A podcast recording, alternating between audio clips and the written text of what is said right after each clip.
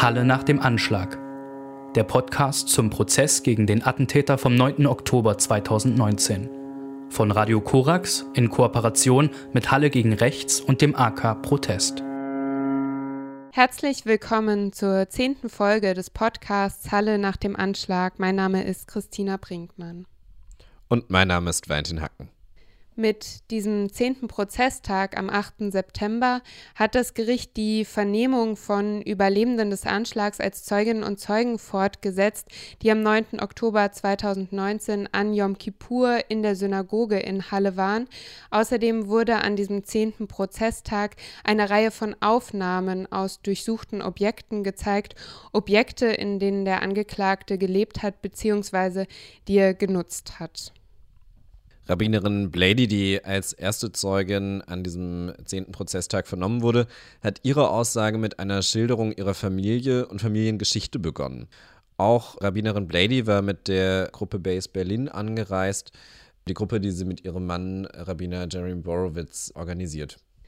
Das Erste, was an diesem zehnten Prozesstag gesagt wurde vor Gericht, ist, dass Rebecca Blady das Gericht wissen lassen möchte, dass sie aus einer Familie von Shoah-Überlebenden kommt. Und sie hat ausgeführt, worin diese Familiengeschichte besteht, dass alle Teile ihrer Großeltern verschiedene Ghettos, Konzentrationslager überlebt haben. Sie ist in ihrer Erzählung besonders eingegangen auf ihre Großmutter, die Auschwitz überlebt hat, die eigentlich aus der ehemaligen Tschechoslowakei kam. Und Rebecca Blady hat gesagt in ihrer Aussage, dass sie schon seitdem sie Kind war, angesichts dieser Familiengeschichte in dem Bewusstsein gelebt hat, dass ihre bloße Existenz einem Wunder gleichkommt. Und diese Ausführungen zu ihrer Familiengeschichte hat Rabbinerin Rebecca Blady verknüpft mit Aussagen zu transgenerationellem intergenerationellem Trauma, dass nämlich ihre Erfahrungen, die sie am 9. Oktober 2019 in der Synagoge in Halle machen mussten, wiederum Traumata aufgerufen haben, die in ihrer Familie vor allem bei ihrer Großmutter vorhanden sind. Ähm, sie hat erzählt, dass ihre Großmutter, als sie nach Auschwitz-Birkenau deportiert wurde, mit ihrer Familie von ihrer Mutter getrennt wurde und ähm, bei dieser Selektion die Mutter das letzte Mal gesehen hat und diese Familiengeschichte hat Rebecca Blady dann verknüpft damit, dass auch sie selbst getrennt war von ihrer 15 Monate alten Tochter, als am 9. Oktober 2019 der im Prozess Angeklagte versucht hat, mehrere Menschen zu töten, die sich in der Synagoge befanden. Rebecca Blady hat nach diesen Ausführungen gesagt, dass ihre Großmutter die einzige ist, die versteht, was sie durchmachen musste an diesem 9. Oktober 2019 an Yom Kippur. Und sie hat all diese familienhistorischen Erzählungen vor dem Gericht vorgetragen, ganz bewusst, hat aber auch gesagt, welche Rolle es für sie spielt, die vorzutragen, dass sie es eigentlich nicht gewohnt ist, darüber zu sprechen, dass in ihrer Familie nicht über die Erfahrungen der Shoah gesprochen wurde, dass sie eigentlich diese Erfahrungen ihrer Großeltern nicht öffentlich teilen möchte, dass sie die als zu privat, zu äh, verletzlich empfindet, hat aber mit ihrer Großmutter selbst telefoniert, nochmal, bevor sie jetzt diese Aussage vor Gericht macht. Und ähm, die Großmutter hat sie bestärkt und hat gesagt, dass sie ähm, alles teilen soll. Ähm, Don't be afraid, so hat sie sie im Englischen zitiert.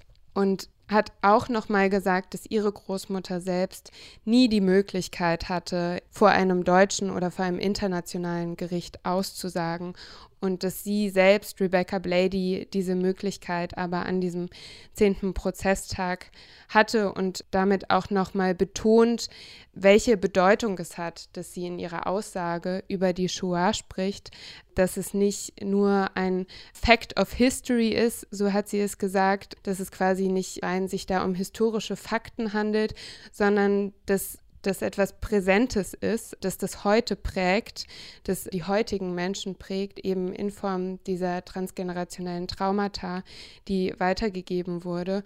Und sie hat aber auch nochmal ihre Großmutter zitiert. Nach all diesen Erfahrungen sagt die Großmutter, Look at me now, look what I produced. I have a great family, terrific kids.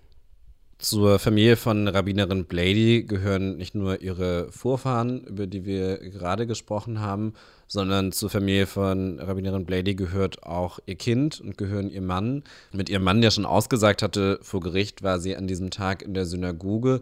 Ihr gemeinsames Kind wurde von einer Babysitterin betreut und sie schildert nochmal, welche Schwierigkeiten sie hatten, während der Polizeieinsatz noch lief der Anschlag schon beendet war oder jedenfalls die Taten an der Synagoge schon beendet waren und die Babysitterin versucht, mit diesem Kind zu ihnen durchzukommen.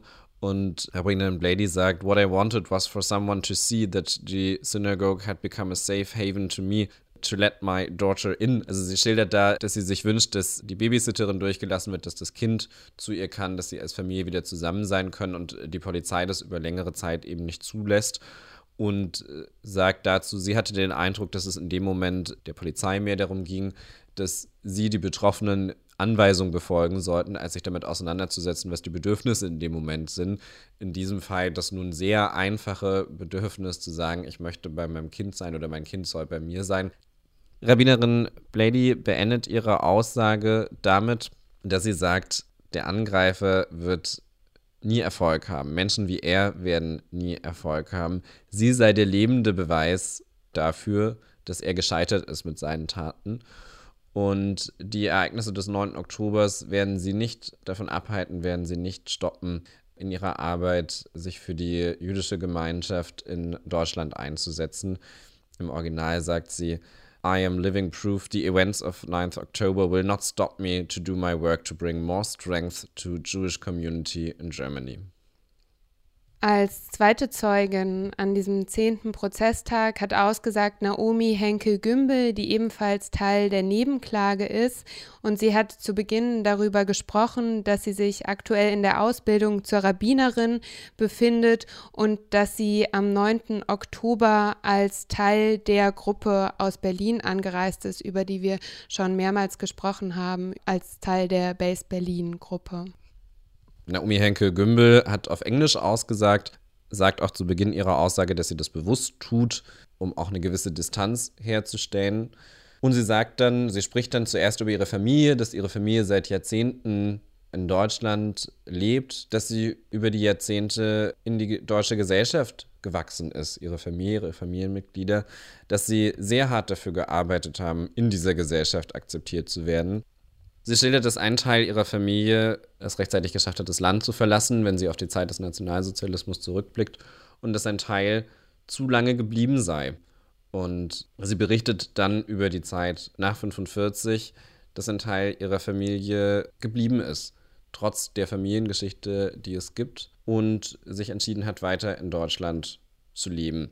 Sie berichtet im Prozess auch, dass sie auch gefragt wird, wie sie denn als äh, Jüdin in Deutschland leben kann, dass sie das aus ihrer Familie, dass sie das von anderen Menschen gefragt wird und sagt dann wörtlich, I decided that I could not any longer und berichtet, dass sie nach Israel ausgewandert ist und dass sie die Sicherheit hatte in dem Moment, dass sie davon überzeugt war, als sie nach Israel ausgewandert ist, dass sie nicht mehr nach Deutschland zurückkehren wird, dass sie nicht mehr in Deutschland leben wird, dass das für sie auch überhaupt nicht anstand. Sie hat jedoch dann eine Möglichkeit gefunden, in Deutschland, in Berlin, eine Ausbildung zur Rabbinerin zu beginnen.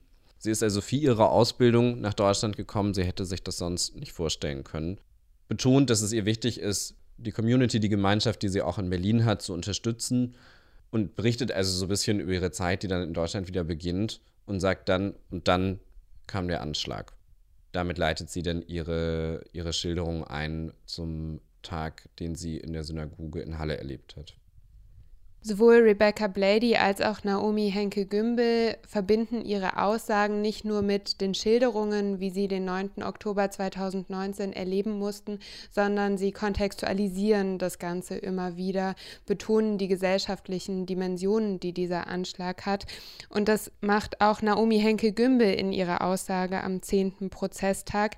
Sie teilt nämlich eine Beobachtung vor Gericht, dass sie eine Verschiebung bemerkt in der Auseinandersetzung mit den Taten des Angeklagten. Und über diese Verschiebung in der Berichterstattung, in der Auseinandersetzung haben wir mit Naomi Henke-Gümbel gesprochen am Rande des Prozesses. Ich habe den Eindruck, dass irgendwann ähm, in der deutschen Medienlandschaft so dieses Bedürfnis aufkam, nachdem gefühlt alles irgendwie schon behandelt worden ist, man, man sich auf irgendwas Neues stürzen musste und äh, da war halt eben die Tür noch das, was, was sozusagen übrig geblieben ist und auch so eine Retterfunktion hatte, um halt eben das deutsche Objekt oder den deutschen Retter zu finden, der halt eben dazu beigetragen hat, Schlimmeres zu verhindern.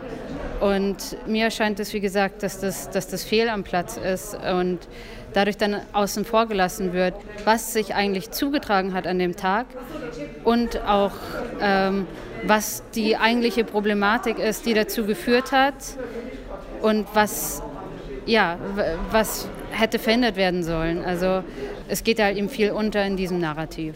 Das sagt Naomi Henke-Gümbel, die als Zeugin am 10. Prozesstag ausgesagt hat. Sie ist auch Teil der Nebenklage und sie hat in ihrer Aussage vor Gericht diese Beobachtung ergänzt mit der Aussage, dass sie statt dieses Narrativs der rettenden Holztür sehen möchte, dass sich deutsche Institutionen, die deutsche Regierung, aber auch die deutsche Gesellschaft im Allgemeinen auseinandersetzen, wirklich überdenken, ob diese Gesellschaft tut, was getan werden muss, um, so hat sie es ausgedrückt, Minderheiten zu schützen, den verletzlichsten Teil der Gesellschaft zu schützen. Und Naomi Henke-Gümbel hat ihre Kritik auch dahingehend ausgeweitet, dass im bisherigen Prozessverlauf ihrer Ansicht nach bisher nicht ausreichend gezeigt wurde, dass es Parallelen gibt zu anderen rechtsterroristischen Taten weltweit und in Deutschland, dass das Online- und Gaming-Verhalten des Angeklagten bisher nicht ausreichend recherchiert wurde, auch um dahingehend andere Anschläge zu verhindern in der Zukunft. Und Naomi Henke-Gümbel sei hier nochmal zitiert, zum Schluss damit, dass sie sagt, die Narrative wurden nicht genauer untersucht, die das Fundament für diese schrecklichen Taten sind. Es ist dritten Zeugen von dem das Gericht ein Mitglied der jüdischen Gemeinde, ein Mann, der seit 20 Jahren Mitglied der Gemeinde ist, der aber bisher nicht öffentlich aufgetreten ist, weswegen wir seinen Namen an der Stelle auch nicht nennen wollen. Er schildert, wie das andere Zeuginnen und Zeugen schon getan haben, wie er den Tag in der Synagoge erlebt hat. Berichtet unter anderem, dass als der Angeklagte dann vor der Synagoge war, die Synagoge angegriffen hat, er das am Sicherheitsmann, äh, am Sicherheitsbeauftragten vorbei auf dessen Monitor der Überwachungskamera sehen konnte. Und er berichtet auch, dass auch seine Tochter mit in der Synagoge war an Yom Kippur dass sie später getrennt wurden, schildert, dass es lange nicht richtig klar gewesen sei, was passiert ist, dass nicht genügend Informationen vorgelegen haben. Und er wird dann in der Vernehmung danach gefragt, nach der fehlenden Polizei vor der Synagoge, nach der Polizei, die eben an Yom Kippur nicht da war. Und er sagt wörtlich, das war normal, aber meiner Meinung nach war das schlecht.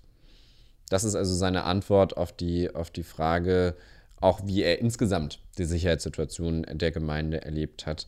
Betont, dass er sich Schutz wünscht durch die Polizei und dass aber der Schutz, den die Gemeinde inzwischen nach dem Anschlag erhält, natürlich auch das Gemeindeleben verändert hat. Bewaffnete Polizeikräfte vor der Synagoge, äh, andere auch Einschränkungen für das Gemeindeleben und formuliert dazu einen ganz kurzen Satz, in dem er einfach nur feststellt, aber so ist unser Leben und drückt dann die Hoffnung aus, dass Yom Kippur, die Feiertage, die im September 2020 wieder anstehen, dass sie diesmal ruhig sein werden, dass es keine Angriffe geben wird wie im Jahr 2019.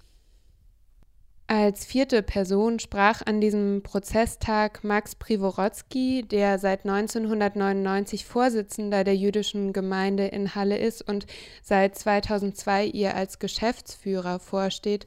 Und dass er diese leitende Funktion hat, das wurde auch in seiner Aussage klar, als er nämlich äh, schildern musste, wie viele Aufgaben, wie viele Funktionen ihm bereits an diesem 9. Oktober 2019 zugaben, wie hoch diese Belastung gewesen sein muss, einfach auch in den folgenden Zeiten, in den folgenden Tagen, aber bis heute, äh, was diese Gemeinde zu bewältigen hat im Nachhinein des Anschlags. Max Privorotsky ist vor allen Dingen ein dringend erwarteter Zeuge gewesen am 10. Prozesstag. Die Vorsitzende Richterin hat in anderen Vernehmungen schon immer wieder darauf hingewiesen, dass sie nun Fragen stellt, die sie auf jeden Fall auch ihm stellen wird als Vorstand der jüdischen Gemeinde. Es war sicherlich auch eine Aussage, die im Pressebereich in der Öffentlichkeit erwartet worden ist. Und es sind dann viele Fragen gestellt worden, die auch in der politischen Auseinandersetzung, in der Nachbereitung dieses Anschlags eine Rolle spielen, nämlich Fragen zur Polizei, zur Sicherheit der Gemeinde, zur Zusammenarbeit zwischen jüdischer Gemeinde und Sicherheitsbehörden. Und da sagt Max Privorotsky wörtlich, Kontakt zur Polizei gab es immer. Bei der Polizei in Halle gab es eine Kontaktperson, mit der haben wir uns regelmäßig unterhalten, am Telefon oder persönlich. Er berichtet, dass es auch Gespräche gab mit dem Direktor der Polizeiinspektion. Er sagt dann, regelmäßig bedeutete ein bis zweimal im Jahr. Es hätte aber keine speziellen Kontakttermine zu bestimmten Ereignissen gegeben oder zu bestimmten religiösen Feiertagen, bei denen ja im Vorfeld absehbar ist, wann die stattfinden werden.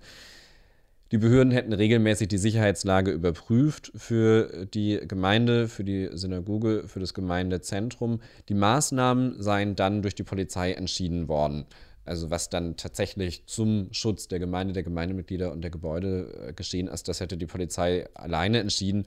Und seine Aussage lässt sich da auch so verstehen. Er drückt das auch so aus, dass es da jetzt keine großen Mitsprachemöglichkeiten gab, sondern das wurde ihnen dann eben immer mal wieder mitgeteilt.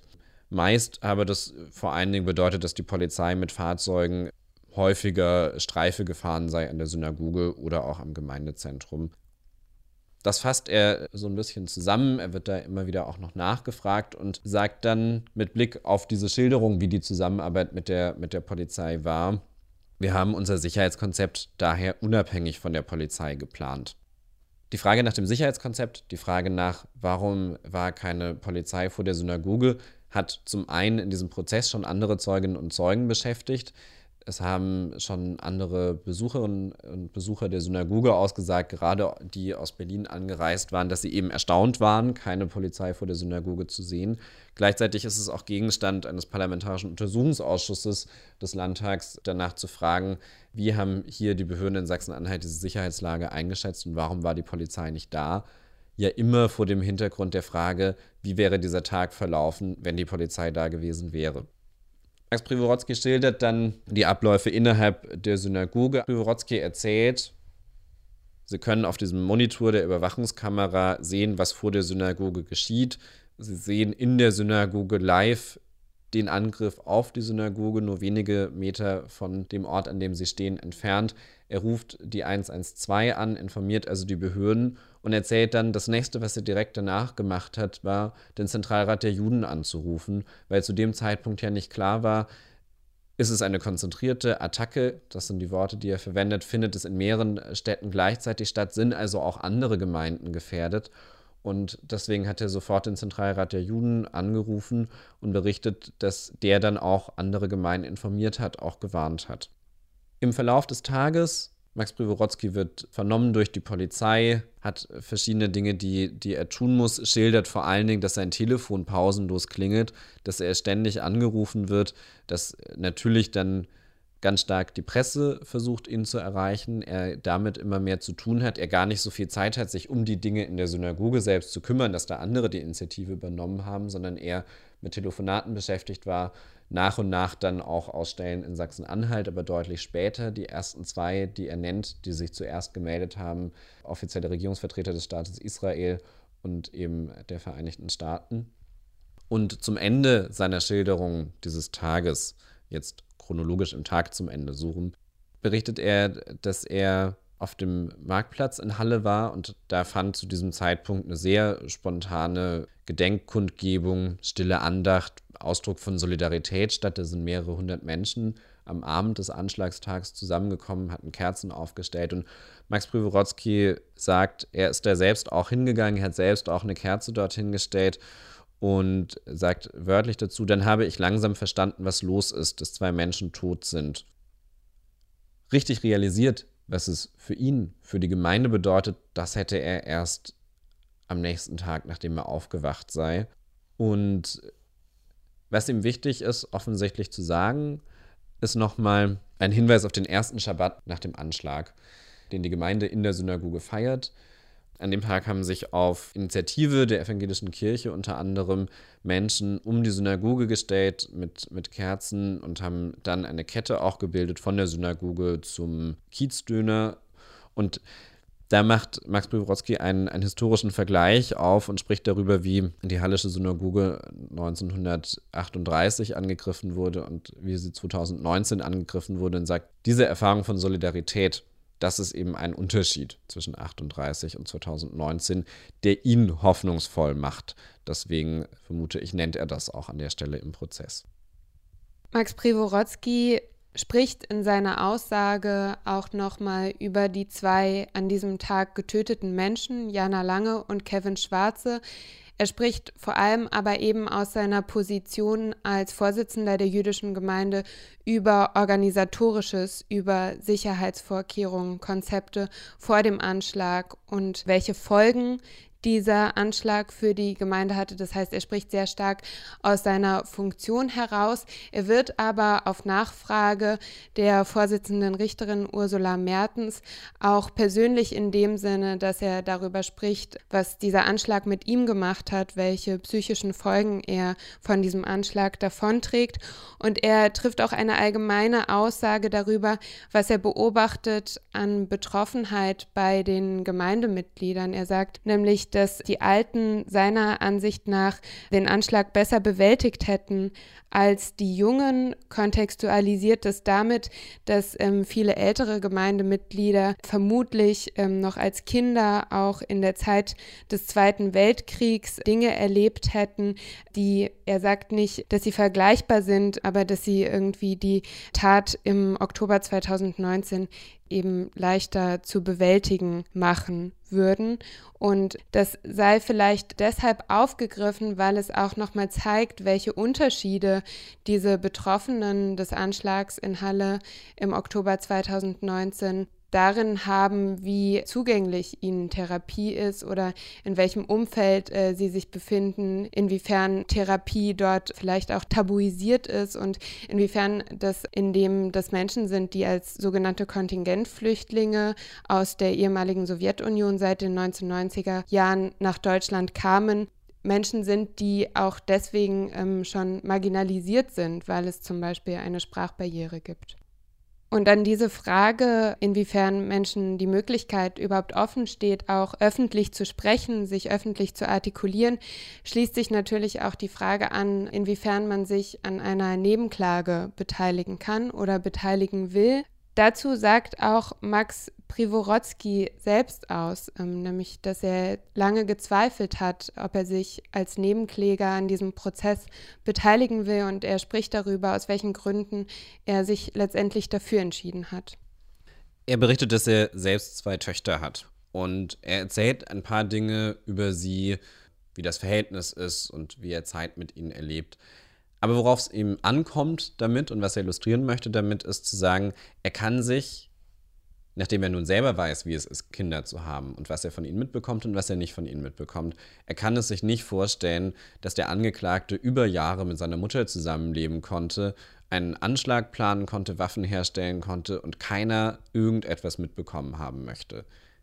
Er kann sich vorstellen, sagte, dass die Eltern oder dass die Mutter vielleicht nicht gewusst habe, an welchem Tag er seinen Anschlag begehen möchte oder Details nicht gekannt hätten. Aber er könne sich nicht vorstellen, dass sie nichts gewusst haben. Und die Rolle der Mutter, die Rolle des Umfelds, sagt er, gehört, und damit adressiert er dann auch direkt den Generalbundesanwalt, aus seiner Sicht stärker in diesen Prozess. Und einen zweiten Punkt nennt er noch zur Frage, warum er sich entschieden hat, sich dieser Nebenklage anzuschließen, nämlich dass er sagt, es gibt Antisemiten, das ist ihm klar, was ihn interessiert und was er verstehen möchte und worauf er hofft, Antworten zu finden, auch wenn unsicher ist, ob das klappen wird, in diesem Prozess, ist auch herauszufinden, wie wurde aus einem Antisemiten ein Antisemit, der loszieht und versucht tatsächlich Menschen zu ermorden. Das formuliert er als eine zweite Frage, die er in und an diesem Prozess hat. Max Privorotsky ist an diesem zehnten Prozesstag der letzte Zeuge, der aussagt unter vier Menschen, die sich in der Synagoge befanden an Yom Kippur 2019. Wir wollen damit unseren Blick auf die Zeuginnen und Zeugenaussagen dieses Tages beenden und noch einmal kurz darüber sprechen, wie der Angeklagte sich verhalten hat. Es gibt in diesem zehnten Prozesstag einen Moment, in dem verschiedene Anwältinnen und Anwälte äh, der Nebenklage eingreifen, nachdem der Angeklagte sich äußert. Und wir werden ihn auch an dieser Stelle nicht im Wortlaut wiedergeben, aber wir können kurz sagen, was er da versucht hat. Er hat nämlich versucht, den Holocaust zu leugnen in diesem Verfahren mit seiner Einlassung, die er da gemacht hat. Er hat auch an anderen Stellen versucht, Fragen zu stellen. Die sind zum Teil beanstandet worden, zum Teil konnte er sie stellen. Er versucht also in irgendeiner Form eine zumindest zunehmend aktivere Rolle in diesem Verfahren offenbar einzunehmen. Für uns entscheidend am 10. Prozesstag sind die Aussagen der Überlebenden, der Betroffenen, sicherlich nicht seine, äh, die er mit einem gewissen Kalkül da auch treffen wird, die aber an diesem 10. Prozesstag für die Frage, wie ist dieser Angeklagte zu beurteilen, glaube ich, nicht so entscheidend sind, dass wir sie hier lange ausbreiten müssen. Wir beschließen damit Folge 10 des Podcasts Halle nach dem Anschlag. Der nächste Prozesstag findet am Mittwoch, den 9. September statt. Ich verabschiede mich. Mein Name ist Christina Brinkmann. Und mein Name ist Valentin Hacken. Halle nach dem Anschlag der Podcast zum Prozess gegen den Attentäter vom 9. Oktober 2019. Von Radio Korax in Kooperation mit Halle gegen Rechts und dem AK Protest.